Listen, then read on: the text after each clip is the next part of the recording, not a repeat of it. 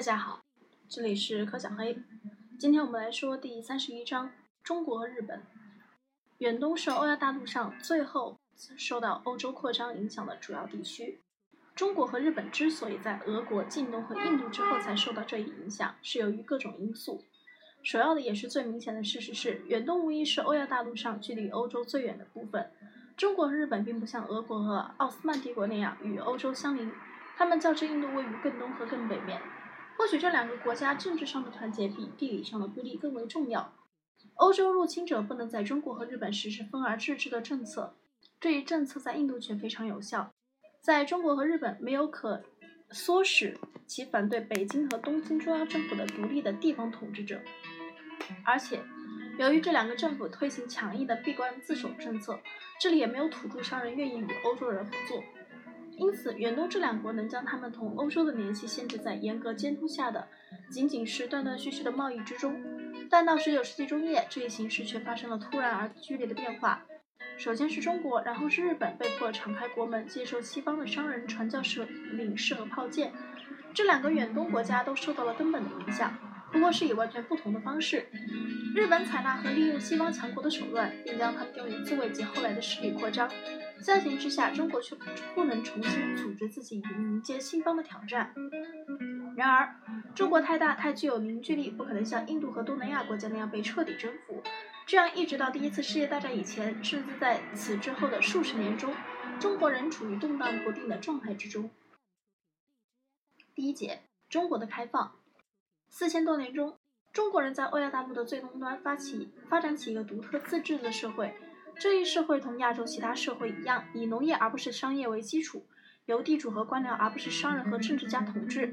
这一明显的自给自足、自满自足的社会被认为是世界上其他社会都是低下的从属的社会。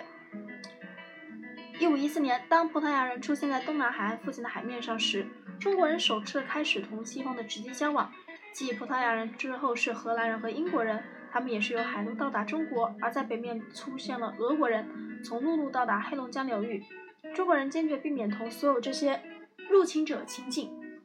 可以看一下第十九章第三节，他们将贸易关系限制在少数几个港口，拒绝在完全平等的基础上建立外交关系。由于中国人闭关自守、骄傲自满，三次灾难性的战争使他们受到了巨大的刺激。第一次是一八三九至一八四二年同英国的战争，第二次是一八五六至一八五八年同英法的战争，第三次是一八九五年同日本的战争。在这些战争中所遭受到的耻辱性失败，迫使中国人打开大门，结束他们对西方的屈尊态度，重新评价自己的传统文明。结果是入侵和反入侵的连锁反应，才产生了一个新中国，产生了至今震撼着远东和全球的影响。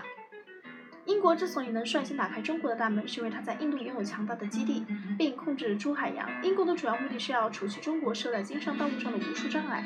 促使中英两国交战的直接问题是鸦片贸易。十七世纪，欧洲失手将吸鸦片的恶习传入中国，这一恶习便从各港口迅速蔓延开去。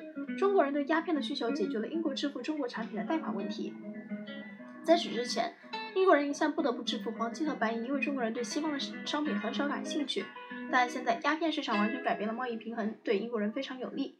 北京政政府曾于1729和1799年颁布法令，禁止鸦片进口，这一贸易非常有利可图，以致中国官员接受贿赂，允许走私。鸦片战争，1844年的鸦片战争，中国的武装的帆船根本不是英国炮舰的对手。这场战争以1842年南京条约的签订而告终。当中国人试图强行禁止鸦片交易时，便爆发了第一次中英战争。通常所称的鸦片战争，皇帝任命林则徐为钦差大臣。事实证明他是一个坚定正直的人。林则徐查封了两万箱价值六百万美元的鸦片，并当众予以销毁。这一举动引起的纠纷导致了中国战船与英国战舰的冲突。一八三九年十一月，战争爆发了。以后的战争进程清楚地表明了中国人的毫无希望的军事劣势。英中两国的力量差距比西班牙征服者和阿兹特克人之间的力量差距还要大得多。十六至十九世纪期间，欧洲的军舰和大炮已得到巨大发展，而中国人的军事技术仍停留在比比起阿兹特克人的技术高不了多少的水平上。一八四二年，北京政府宣布投降，接受《南京条约》，这是后来蚕食中国大部分主权的长长一系列不平等条约中的第一个。按照《南京条约》，中国将香港岛割让给英国，并开放五个对岸对外通商口岸。《南京条约》并未结束中国人和欧洲人之间的摩擦，并增加贸易量。为增加贸易量，欧洲人想要更多的让步，中国人则认为这些条约向欧洲人承认的特权太多。一八五六年再次爆发战争就不奇怪了。这次战争起因是中国官员关押了一艘悬挂英国国旗的中国上船只上的中国水手。当北京政府拒绝释放这些水手时，英国人轰炸了广东。法国人以为法国牧师被杀为借口也加入这次战争。英法联军不可抵挡，中国人被迫在一八五八年与一八六零年签订了更多的不平等条约。慈禧太后一八三五至一九零八年在北京的满族朝廷中操纵着中国的权杖。中国遭受第三次失败是以最为耻辱的，因为这次是败在邻近小国日本的手下。在本章的后半部分，我们将看到日本人和中国人大不相同，他们有能力使西方技术适应他们的需要，有能力建立一支有效的军事力量。在达到其他东方国家当时所不能达到的水平之后，日本这时被迫便迫使朝鲜接受一些内容不十分明确的要求。而中国也声称对朝鲜拥有宗主权，两支军队发生冲突。一八九四年八月，中日双方正式宣战，中国军队又轻易被击溃。